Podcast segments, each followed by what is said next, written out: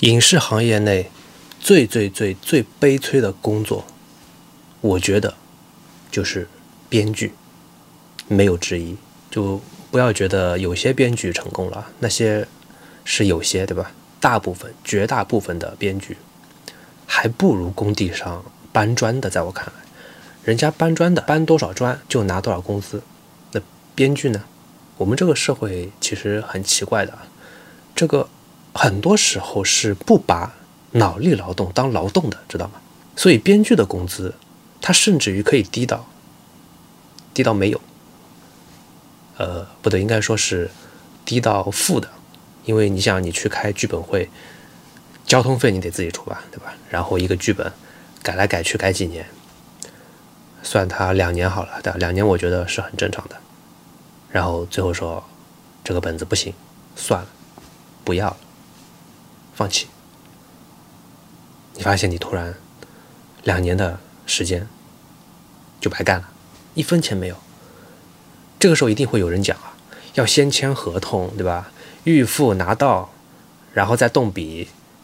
我跟你们讲，这种情况就是那种编剧啊，所谓的职业编剧嘛，对吧？纯纯的打工人，说实话。也没什么意思。对于一个搞创作的人来说，你们想最重要的是什么？是钱吗？不对，是被认可。你到底是个什么样的编剧？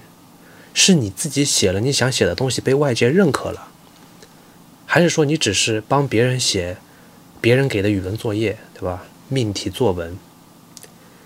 如果是别人叫你写什么，你就写什么。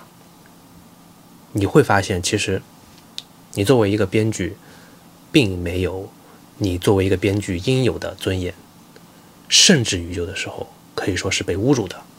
写出来的东西版权也不是你的，而且可以被随便更改，改得面目全非。你也不要不服气，对吧？不服气就别写，写的人多了。现在 AI 都能写剧本，你凭什么觉得你写的故事是独一无二的？你要知道，在真正专业的人眼里，很多故事本质上都差不多，是真的随便谁都可以写。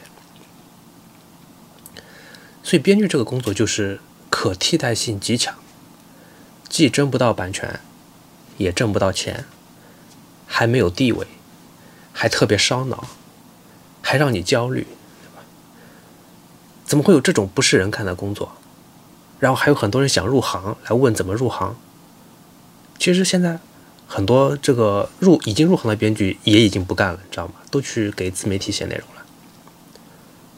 所以干什么不好，对吧？非要当编剧，回头是岸，好吗？回头是岸。有些人可能幻想这个编剧的工作就是工作方式很美好的，那坐在沙发上，对吧？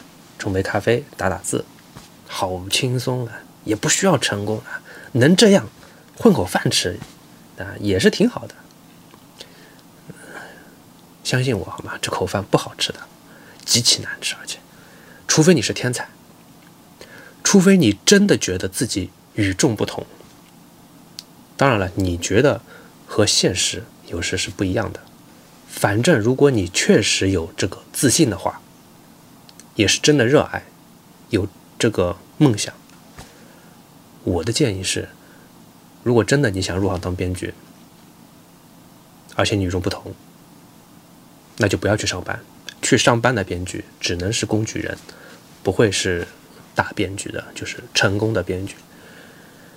自己呢，要想成功的话，就要有当老板的觉悟，不是叫你去开个编剧工作室去接活，什么帮别人写别人的故事，不是的，这种也是不行的。资本市场好的时候呢，还会有人买点剧本，囤点剧本。市场不好的时候，其实这样的公司马上就完蛋。我说的当老板，是自己去写自己喜欢的故事，不要在乎任何人的看法。写完以后，自己去运作自己的故事。这里是重点吧？我觉得就是很多人都不知道怎么去运作，我觉得是要运作的。当然了，怎么运作，不同人有不同的方法。呃。下次讲吧，下次讲吧。我倒是参与过一些，我回忆一下。